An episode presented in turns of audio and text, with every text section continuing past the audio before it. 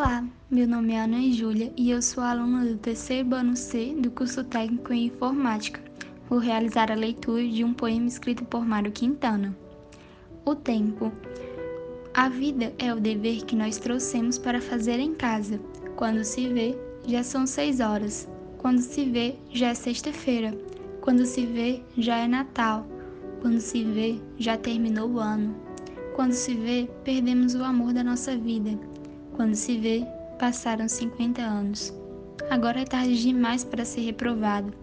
Se me fosse dado um dia, outra oportunidade, eu nem olhava o relógio.